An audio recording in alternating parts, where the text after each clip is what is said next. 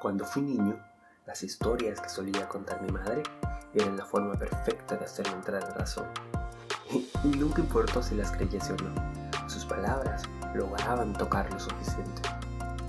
Ahora, sin embargo, me temo que ambos somos algo mayores, o estamos demasiado ocupados para historias de este tipo. Pero ahora es cuando todos más las necesitamos.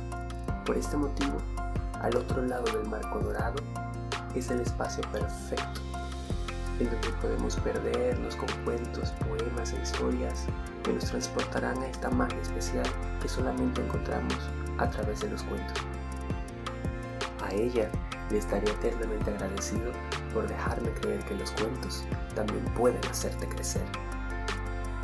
Soy Eli Altiaga, quédate de este lado del cristal y acompáñame en esta nueva aventura.